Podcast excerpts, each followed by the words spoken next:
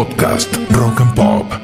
Les quería contar que para los amores turbulentos de hoy, de verdad me tuve que asesorar. Me asesoro con los mejores, ¿eh? Entonces le voy a dedicar estos amores turbulentos a Marcelo Bovelo y a Norberto el ruso Berea, porque me enseñaron a verlo desde un lugar que tiene que ver en aquella época. Y yo les voy a pedir por favor que entiendan que la historia que vamos a contar tiene como protagonista a alguien que nació durante la Segunda Guerra Mundial. No estamos hablando de alguien deconstruido del siglo XXI. ¿Se entiende?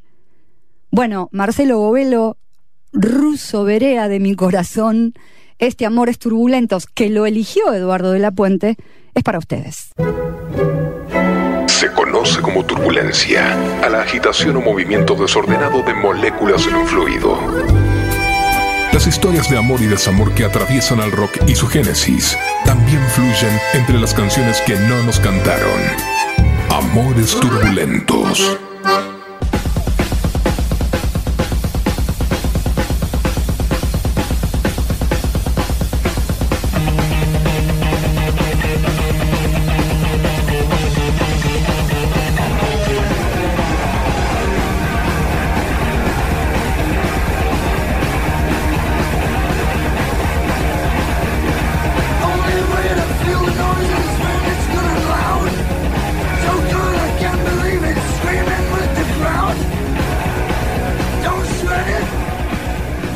No. No es cierto que me haya acostado con 2.000 mujeres a lo largo de mis más de 35 años con Motorhead. Solo fueron 1.000. Va, no sé, quizá 1.200. Ian Fraser, Killmister, tuvo el designio de nacer una noche buena, sí, el 24 de diciembre de 1945 en Barcelona, Inglaterra. Según él, tuvo una infancia bastante normal hasta que le arruinaron la vida mandándolo al colegio. Al cumplir los primeros tres meses de vida, su padre ya los había abandonado. Era un ex capellán y miembro de la Real Fuerza Armada Británica. De adulto, Lemmy dijo que lo mejor que hizo su padre en la vida fue irse, que era un cara de verga con anteojos. Su madre y su abuela se hicieron cargo del niño su madre rehace su vida con un señor que ya tiene dos hijos, pero Lemmy no encuentra conexión alguna ahí. Crece solo y se cuida solo. Es en la escuela donde nace su apodo de Lemmy. Lemmy Equity Friday. Préstame una libra hasta el viernes es la frase con la que se define adicto a las anfetas, al speed, al tabaco, a los tragamonedas y al Jack Daniels con coca hasta el día de su muerte. Saben que para entender el porqué de muchas reacciones es menester poner en contexto y acá estamos. Según Lemmy, el rol de la mujer es igual al del hombre, pero más denso y arraigado. La mujer necesita estar segura, dijo en su historia. Tal vez ver a su madre zozobrar entre miedos y soledad le confirma que no quiere ni puede tener una relación estable con ninguna mujer. Y así lo manifestó siempre. A la fecha, una lista completa de rockeros consagrados que lo conocieron confirman que Lemmy jamás borró con su conducta lo que manifestó con la boca. Agnóstico de la vida, no torció un solo deseo para complacer a nadie jamás. Lemmy siempre quiso ser músico y si no entraba por la puerta lo hacía por la ventana o por el techo. Y es así que empieza haciendo plomo y mulo de Hendrix. Sí, Lemmy aprendió sobre los códigos inquebrantables del rock con Jimi Hendrix. Le llevaba 10 ácidos y Jimmy le dejaba 3.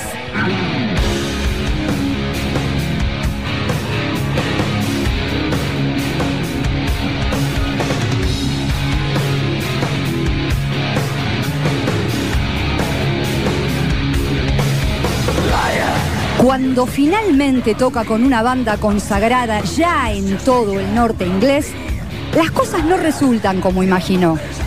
En una gira con los Hawkwind, se queda varado porque sale un rato a sacar fotos y el micro siguió sin él.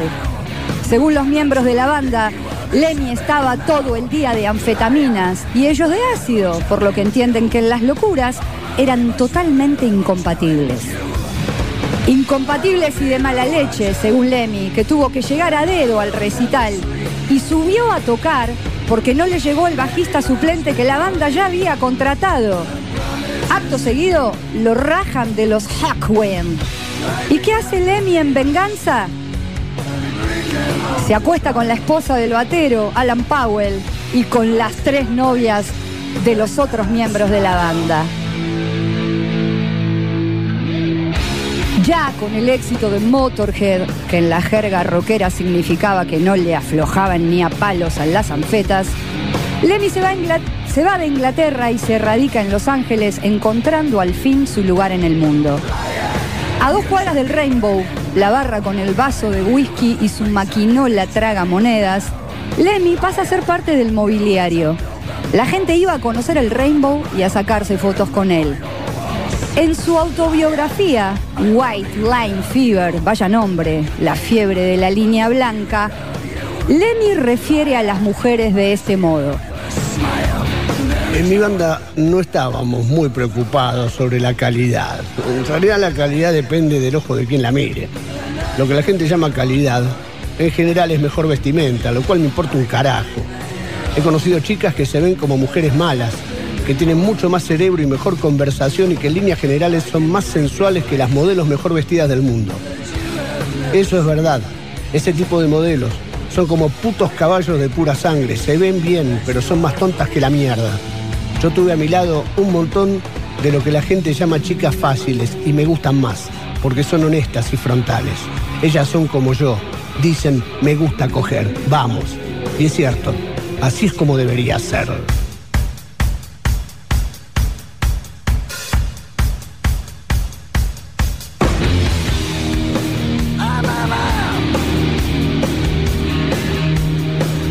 En otra oportunidad, en una revista, en una entrevista para la revista Maxim, respondió a una pregunta sobre lo menos caballeroso que vio en el mundo del rock y contó.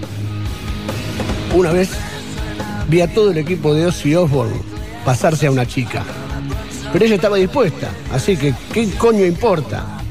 Si un chico se coge a nueve mujeres en una noche, dirías que fue un héroe, pero si una chica lo hace, dirías que era una puta. No lo creo y no es justo. Las mujeres tienen orgasmos múltiples que nosotros no tenemos y sin embargo somos los que tomamos todo el lugar para poder tener nuestro momento.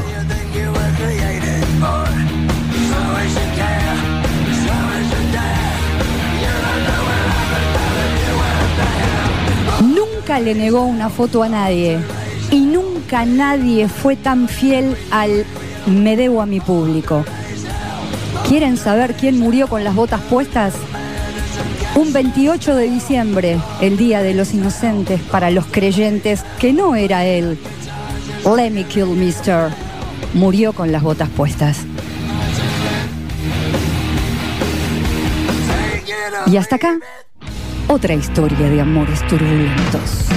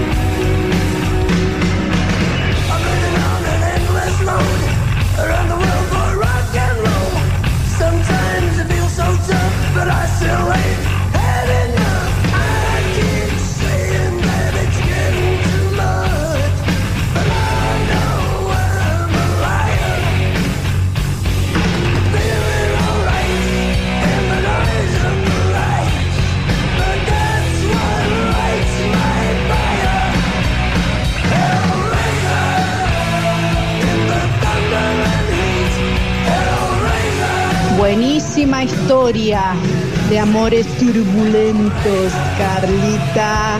Me atrapó, me atrapó. Muy bueno. Me levanto para aplaudirlo a Lemmy, lo que pensaba. Muy, muy bueno. Gracias. Era, era, un, era un tremendo. Vos sabés que tuvo una novia, sí, amo. Ella muere de sobredosis de heroína, por eso él se vuelve recontraantagónico y se va por el speed y por eh, las anfetaminas y todo aquello que acelere. Pero sí se había enamorado y ella era una nena y él también. Lo bueno es que, lo bueno fue enterarse, aunque mucha gente se entere, de que es el Lemmy Kilmister que uno por ahí prejuzga como machista. Exacto. Se cogió dos mil minas, no le importaba ninguna, le daba mucho más valor a la mujer a través de eso que muchos otros que se casan y tienen hijos. Exacto, le importaron todas. A todas las quiso de verdad, honestamente, y no prometió nunca nada a nadie. Tuvo dos hijos, no uno solo, ¿eh? A uno no lo quiso ni conocer. Podcast Rock and Pop.